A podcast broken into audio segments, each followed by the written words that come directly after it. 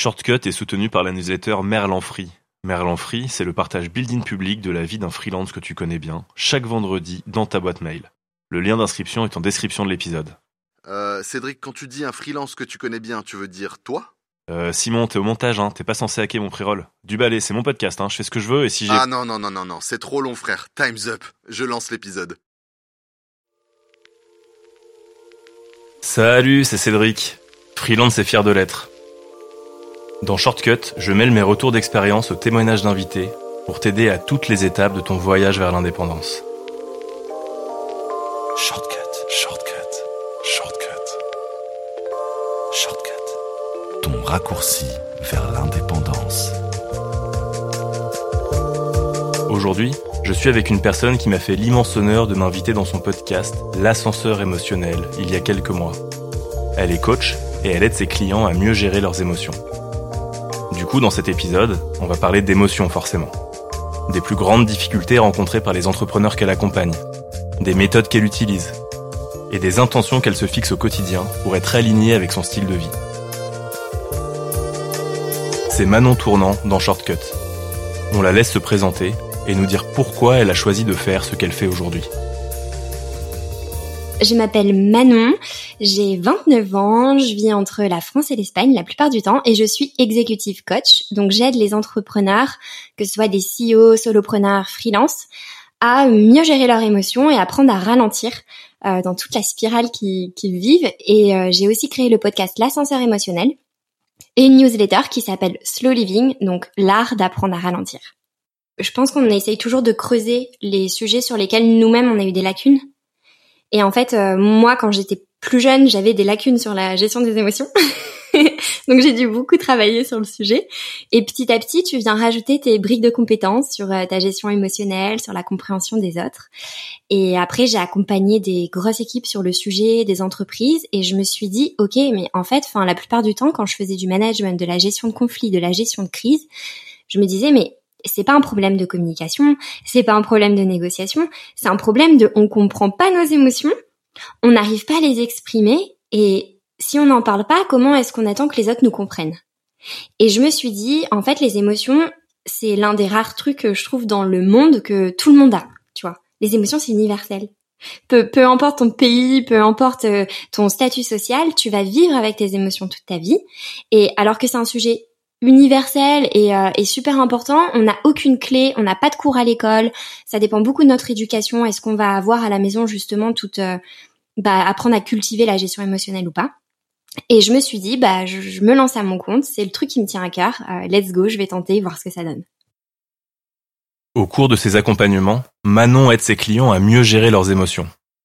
Ça passe par l'identification des difficultés émotionnelles auxquelles ils ou elles sont confrontés. Alors, je dirais qu'il y en a deux principales. Il y a la première qui est la solitude. Parce qu'en fait, j'ai des profils différents. Je vais avoir des entrepreneurs qui vont être euh, des CEO de start-up et qui vont avoir des équipes.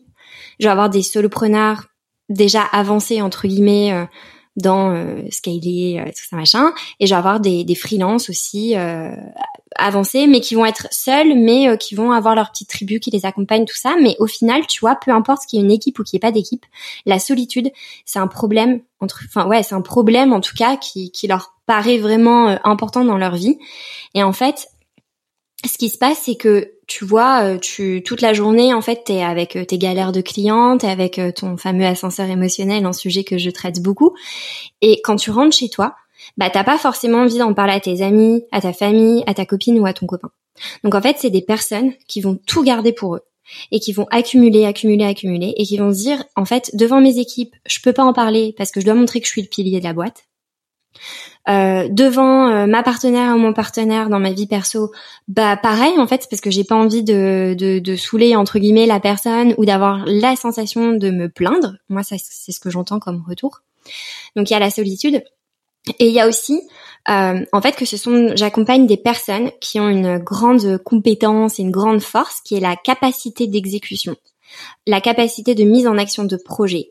Euh, c'est-à-dire que c'est paf, j'ai une idée, je la transforme parce que dans l'entrepreneuriat, euh, bah faut y aller en fait, c'est faire, tu vois. Donc c'est des personnes toute la journée, capacité de ouf à exécuter, prise de décision ultra rapide.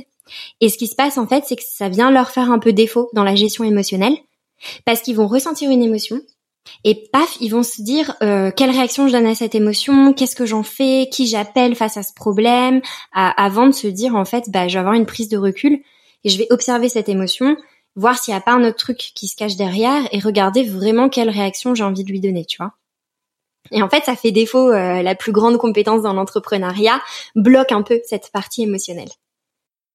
Et dans ces cas-là, pour commencer, Manon leur dit que bah que déjà c'est super normal.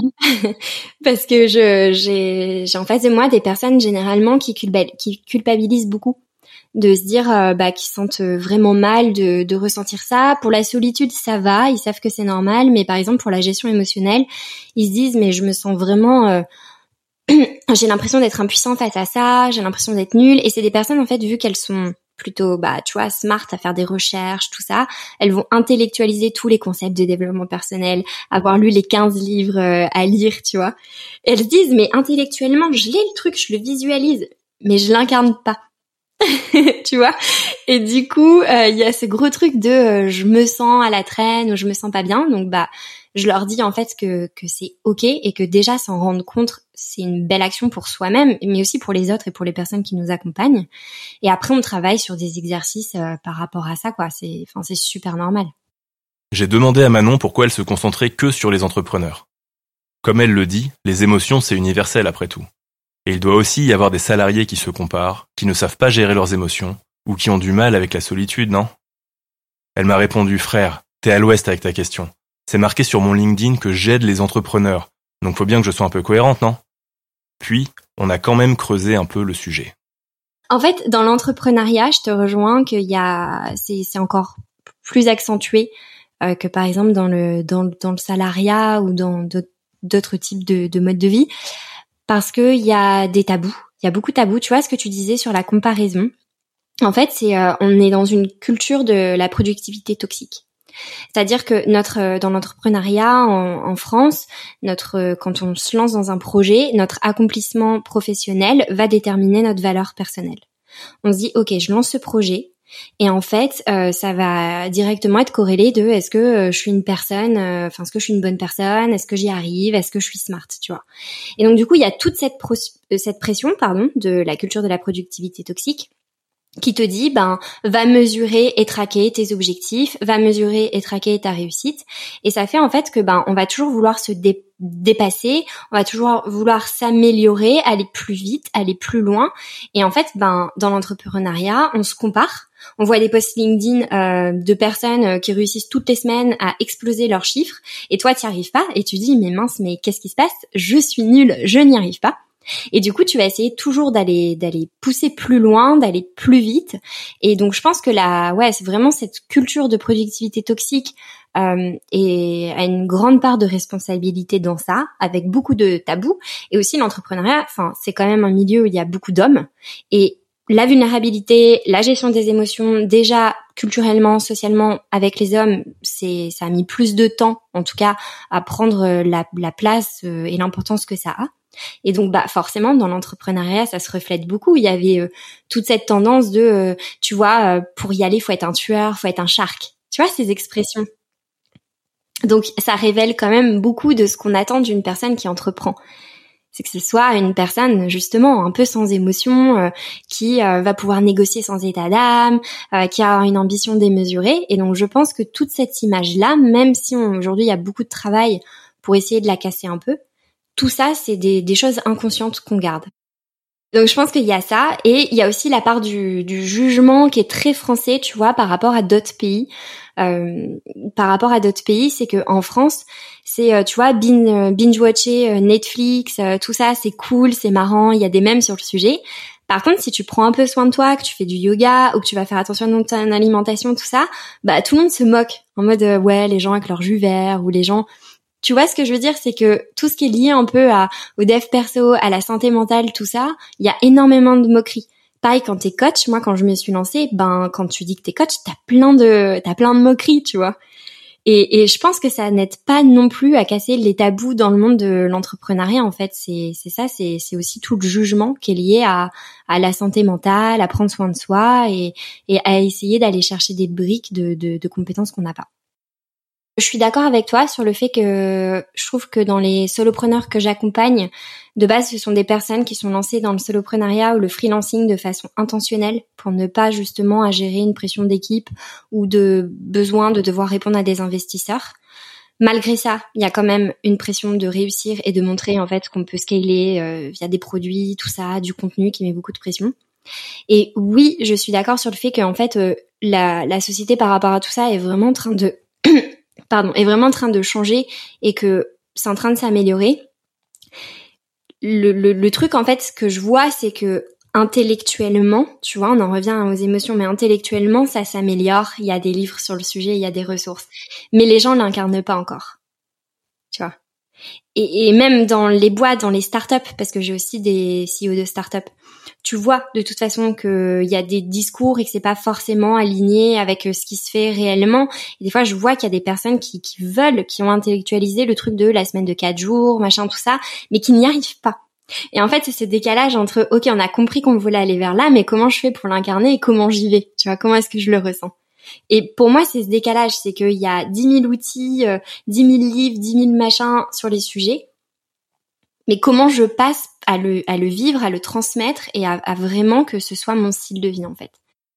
En juillet 2022, il s'est passé un truc assez incroyable sur la scène du MMA. Le combattant Paddy Pimblett, connu sous le nom de Paddy the Baddy, a fait un discours hors du commun suite à sa victoire face à Jordan Leavitt. En plein deuil suite au suicide de son meilleur ami, il a lancé un appel aux hommes à s'ouvrir, à parler de leurs problèmes et à se faire aider en cas de pensée sombre. Le lien de la vidéo du discours, en anglais, se trouve en description de l'épisode. Mais là tout de suite, c'est Manon qui nous livre son message pour inciter les gens à se faire accompagner sur leur gestion émotionnelle. Paddy Style. Je leur dirais qu'en fait, tu vois, la plupart de mes clients, quand ils viennent en coaching, ils viennent en disant je veux gérer mes émotions pour mieux performer. Mais en fait, euh, à la fin, tu vois, quand on commence le coaching, c'est pas ça. C'est je veux gérer mes émotions pour mieux connecter avec les autres. Et qu'à la fin de la journée, peu importe le métier qu'on fait, peu importe d'être solopreneur, CEO, ce qu'on veut, c'est connecter avec les autres, sentir qu'on rayonne soi-même pour pouvoir rayonner sur les autres.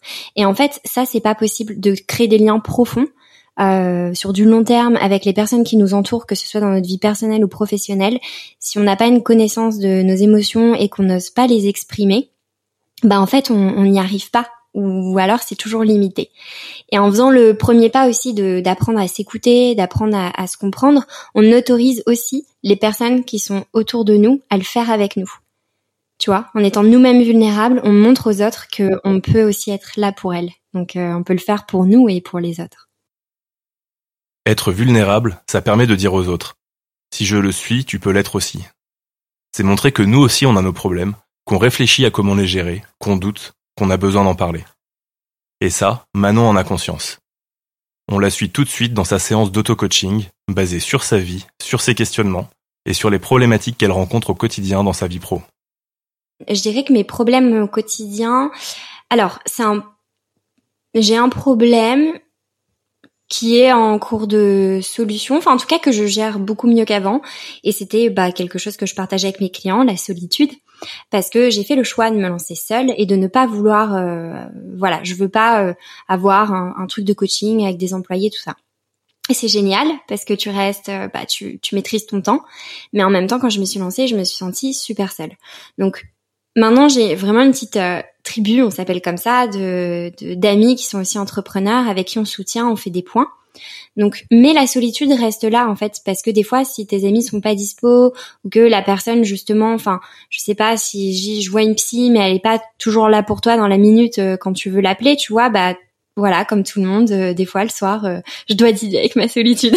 Donc, je dirais que j'ai ça, la, la solitude quand même qui qui a qui peut être présente de temps en temps et de surtout que j'encaisse beaucoup de de retours de personnes en fait, tu vois. Et ça me fait me poser plein de questions. En fait, c'est le côté génial du podcast et du métier, mais en même temps des fois je me dis mais attends là, je viens de remettre en question tout le système de croyances que j'avais sur ce sujet.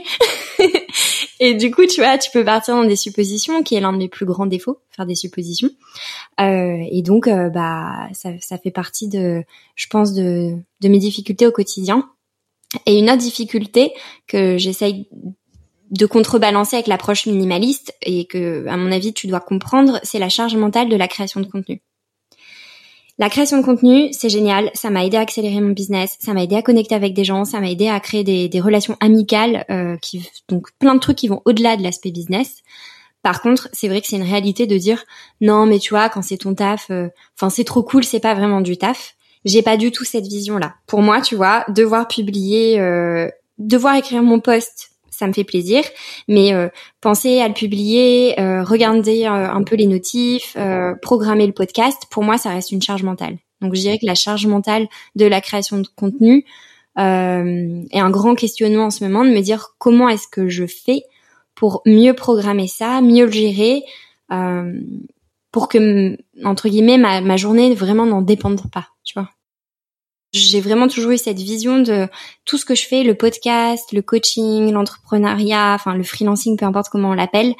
J'adore, j'y mets tout mon cœur, mais ça détermine pas qui je suis. Donc si un jour quelque chose doit s'arrêter ou si un jour j'y arrive pas, je changerai. C'est un outil, c'est censé m'épanouir, c'est pas censé euh, euh, avoir un impact négatif sur ma santé mentale. Pour ça, moi j'ai une technique que je fais aussi, enfin que je que je m'auto-coach, euh, que j'utilise pour m'auto-coacher et que j'utilise avec mes clients, c'est faire, euh, en fait, c'est différencier, euh, fixer des intentions et fixer des objectifs. Donc pour moi, les, je me fixe des intentions de vie. et donc je dis à mes clients, c'est un exercice qu'on fait. Donc moi, me fixer une, une intention de vie, c'est identitaire. Et moi, j'en ai quelques-unes qui sont besoin de me sentir libre, besoin de connecter avec les autres besoin de me sentir en sécurité financière, tu vois, des, des, trucs comme ça. Donc ça, c'est une intention, c'est identitaire, c'est en moi et je sais que c'est sur du long terme ce à quoi j'aspire. Et après, j'ai des objectifs, tu vois. Mais chaque objectif, je me dis, est-ce que mon objectif là de créer un podcast sert l'une de ces intentions sur le long terme qui va être identitaire? Est-ce que ça mène à la vie en fait que je veux avoir sur le long terme? Et donc si la réponse est oui, je continue. Le podcast, c'est oui. TikTok, j'avais commencé euh, tu vois, j'ai eu, euh, je sais pas, euh, mes premiers, mes premiers 1000 abonnés, euh, des abonnés sur ma newsletter, et en fait, je continuais. Et un jour, bah, j'ai fait OK, j'ai fait quelques vidéos, je prends du recul. Est-ce que je connecte avec les gens grâce à mes vidéos TikTok? Non, j'ai que des commentaires. Voilà, c'est TikTok quoi, tu vois. ça peut être très bien pour certaines personnes, mais moi j'ai pas, j'ai pas craqué le truc en fait pour tisser des liens profonds avec avec les gens sur TikTok.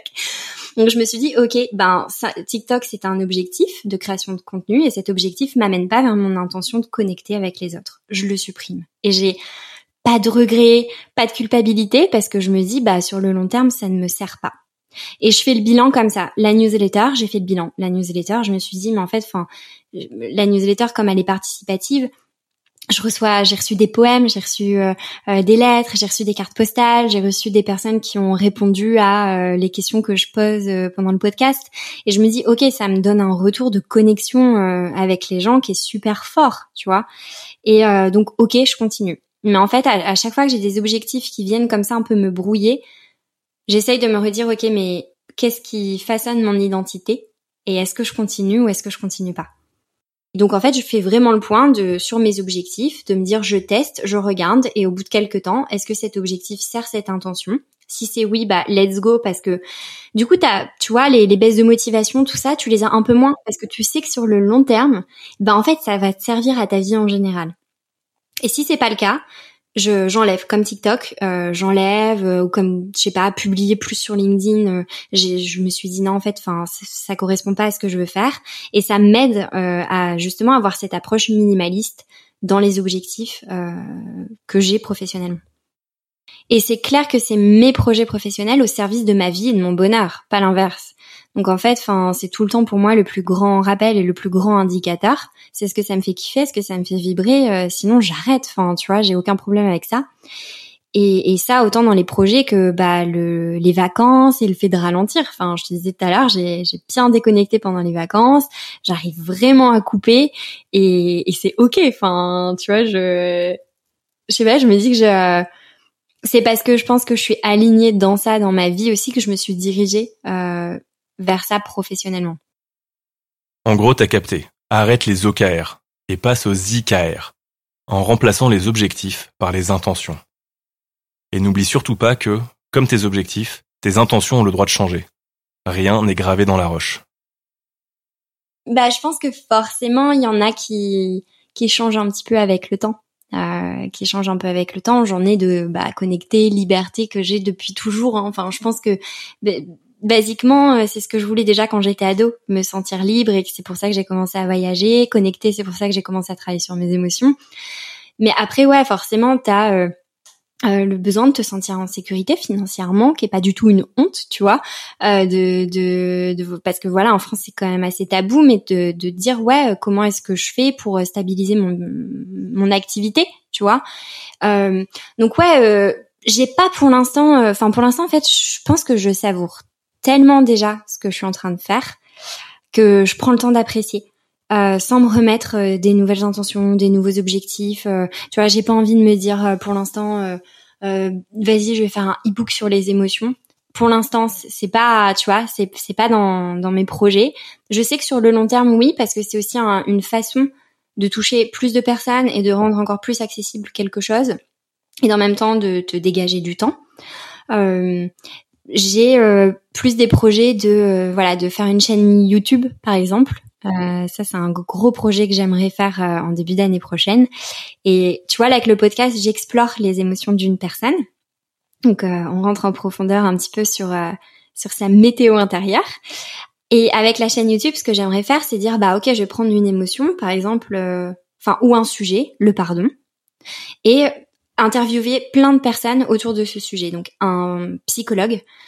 qui va avoir le, je sais pas, peut-être la spécialité de de traiter des personnes en fait qui ont vécu des traumas, qui ont dû pardonner, qui ont dû un peu euh, euh regarder la colère qu'il y avait en eux, la tristesse, tout ce process et le comprendre et euh, le décrypter pour les gens.